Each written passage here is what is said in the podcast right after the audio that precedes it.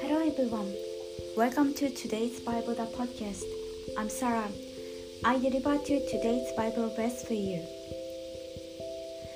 Who gave himself for our sins, that he might deliver us from this present evil age, according to the will of our God and Father. Amen.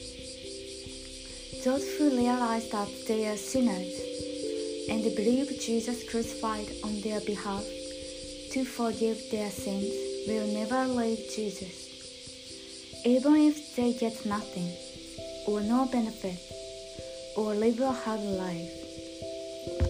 Thank you for listening. Hope you have a wonderful day.